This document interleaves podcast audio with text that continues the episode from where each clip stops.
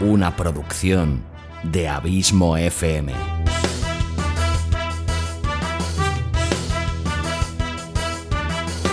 ¿Quieres disfrutar de tu tiempo libre escuchando grandes historias, audiolibros y relatos? Un podcast literalmente literario.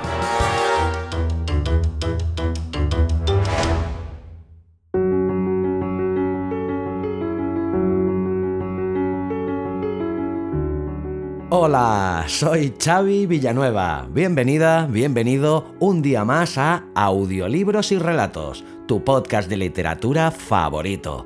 O eso espero. Capítulo 12 de esta quinta temporada, número 162 en el cómputo total de este humilde podcast.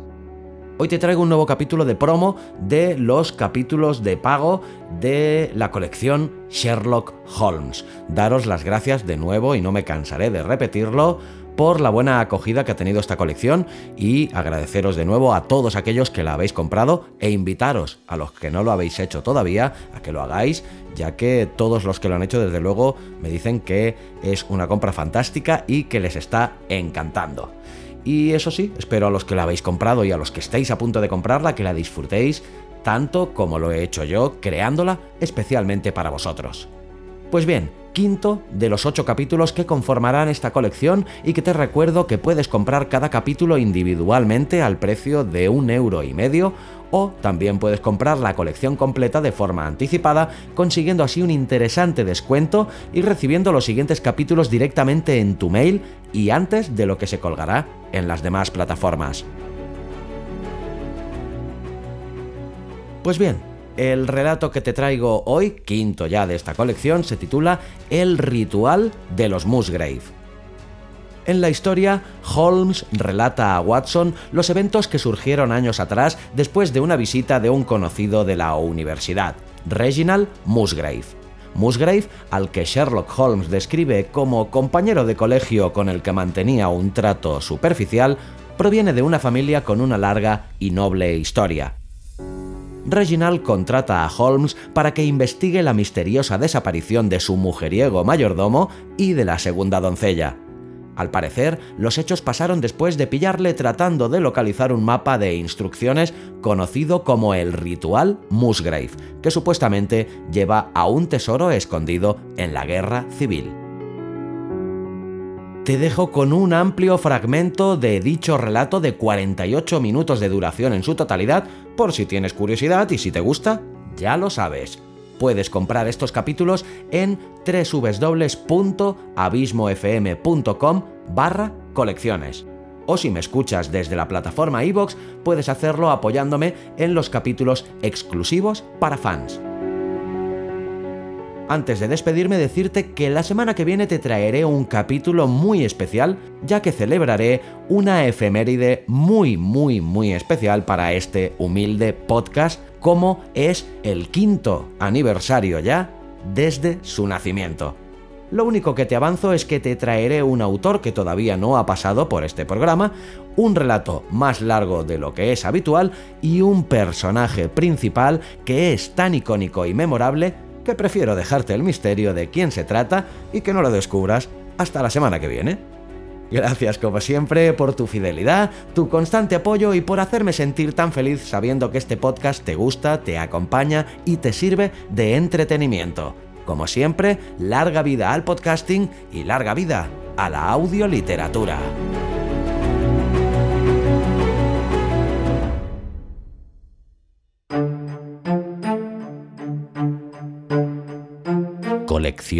Sherlock Holmes una producción de Abismo FM.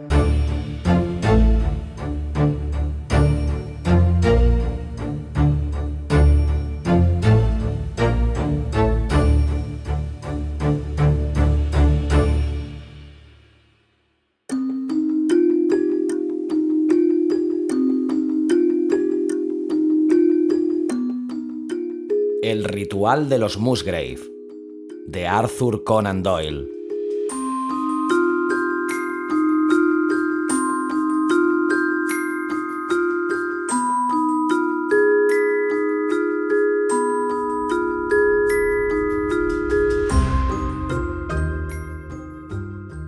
Una anomalía que a menudo me llamaba la atención en el carácter de mi amigo Sherlock Holmes era la de que a pesar de que en sus métodos de pensamiento era el más ordenado y metódico de todos los hombres, y aunque también mostraba un cierto esmero discreto en su manera de vestir, en sus hábitos personales era, en cambio, uno de los hombres más desordenados que jamás hayan llevado a la desesperación a un compañero de pensión.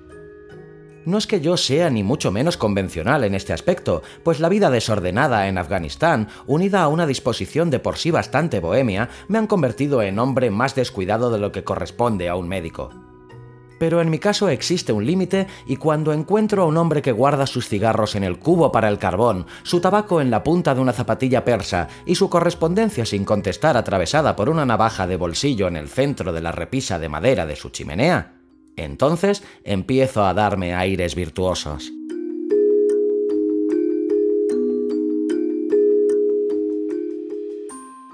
Siempre he sostenido también que la práctica del tiro de pistola debería ser indiscutiblemente un pasatiempo propio del aire libre, y cuando Holmes, en uno de sus arrebatos de extravagante humor, se sentaba en una butaca con su revólver y un centenar de cartuchos boxer y procedía a adornar la pared opuesta con unas patrióticas iniciales V, R, trazadas a balazos, yo creía firmemente que ni la atmósfera ni la apariencia de nuestra habitación mejoraban con ello. Nuestros aposentos siempre estaban llenos de productos químicos y de reliquias del mundo criminal que tenían la particularidad de desplazarse hasta lugares improbables y aparecer en la mantequera o en sitios todavía más indeseables.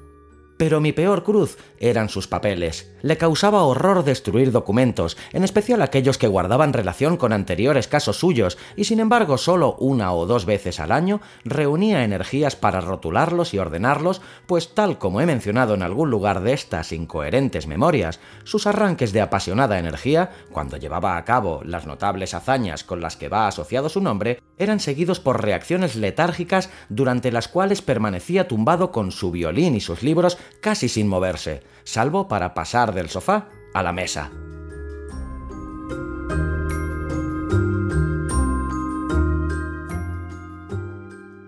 Así, mes tras mes, se acumulaban sus papeles hasta que en todos los rincones de la habitación se apilaban fajos de textos manuscritos que por nada del mundo habían de quemarse y que no podían ser cambiados de lugar por nadie que no fuera su propietario. Una noche de invierno, sentados los dos frente al fuego, me aventuré a sugerirle que, en vista de que ya había acabado de pegar recortes en su libro de noticias, bien podía emplear las dos horas siguientes en hacer un poco más habitable nuestra habitación. No pudo negar la justicia de mi petición y con cara un tanto severa se fue a su dormitorio y volvió de él arrastrando tras de sí una gran caja metálica. La colocó en medio del suelo y poniéndose en cuclillas ante ella, abrió la tapa pude observar que una tercera parte de ella ya estaba llena de fajos de papel sujetos con cinta roja para formar diferentes paquetes. Aquí hay casos de sobra, Watson, anunció mirándome con ojos maliciosos. Creo que si supiera usted todo lo que tengo en esta caja, me pediría que sacara parte de su contenido en vez de meter más papeles en ella. ¿Están en ella, pues, los documentos referentes a sus primeros trabajos? Pregunté, a menudo he deseado disponer de sus notas sobre estos casos. Sí, amigo mío. Todos ellos fueron prematuros, anteriores a la llegada de mi biógrafo para glorificarme. Levantaba un fajo tras otro con manos cuidadosas, casi acariciantes. No todos son éxitos, Watson, pero entre ellos hay algunos problemitas de lo más atractivo. He aquí los datos del asesinato de Tarleton y el caso de Banbury, el cambiante de vinos y la aventura de la anciana rusa y el singular asunto de la muleta de aluminio, así como un relato completo acerca de Ricoletti, el del pie de piña y su abominable esposa. Y aquí... Ah, esto sí que es en realidad algo un poco recherche. Hundió el brazo hasta el fondo de la caja y extrajo una cajita de madera con tapa deslizante como las que contienen ciertos juguetes infantiles. Sacó de su interior un trozo de papel arrugado, una llave de bronce de modelo antiguo y tres discos metálicos viejos y oxidados. Y bien, muchacho, ¿qué deduce usted de este lote? Preguntó sonriendo al ver mi expresión. Es una colección curiosa. Muy curiosa. Y la historia que la acompaña le parecerá todavía más curiosa. O sea que estas reliquias tienen una historia. Tanto que ellas mismas son historia. ¿Qué quiere decir con esto? Sherlock Holmes las cogió una por una y las depositó a lo largo del borde de la mesa. Después volvió a sentarse en su sillón y las contempló con un destello de satisfacción en sus ojos. Esto es todo lo que me queda para recordarme la aventura del ritual de los Musgrave. Yo le había oído mencionar el caso más de una vez, aunque nunca había podido ver reunidos sus detalles. Me agradaría mucho que me ofreciera un relato del mismo, le aseguré. Dejando toda la basura tal como está, exclamó con malicia. Veo que después de todo su amor al orden no soporta tensiones excesivas, Watson pero yo me alegraría de que agregara este caso a sus anales, pues en él hay detalles que le confieren un carácter único en los archivos criminales de este país, o según creo, de cualquier otro. Ciertamente una recolección de mis ínfimos logros eh, estaría incompleta si no contuviera un relato de este asunto tan singular. Tal vez recuerde cómo el caso de la corbeta Gloria Scott y mi conversación con aquel hombre desdichado de cuyo destino ya le hablé llamaron por primera vez mi atención hacia la profesión que se ha convertido en el trabajo de mi vida. Usted me ve ahora cuando mi nombre es bien conocido por doquier y reconocido en general, tanto por el público como por las fuerzas oficiales, como un último tribunal de apelación en casos dudosos. Incluso cuando usted me conoció, en tiempos de aquel asunto que ha conmemorado en estudio en Escarlata, yo ya había establecido una relación considerable, aunque no muy lucrativa. No puede imaginar cuán difícil me resultó todo al principio y cuánto tiempo tuve que esperar antes de comenzar a abrirme camino.